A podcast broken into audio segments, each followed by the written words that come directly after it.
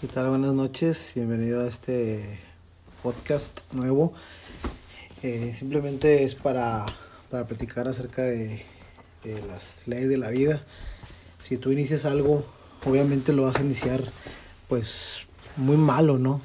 Pero aquí lo importante es seguir. Primero que nada empezar. Si lo empiezas malo es, es lógico, es obvio.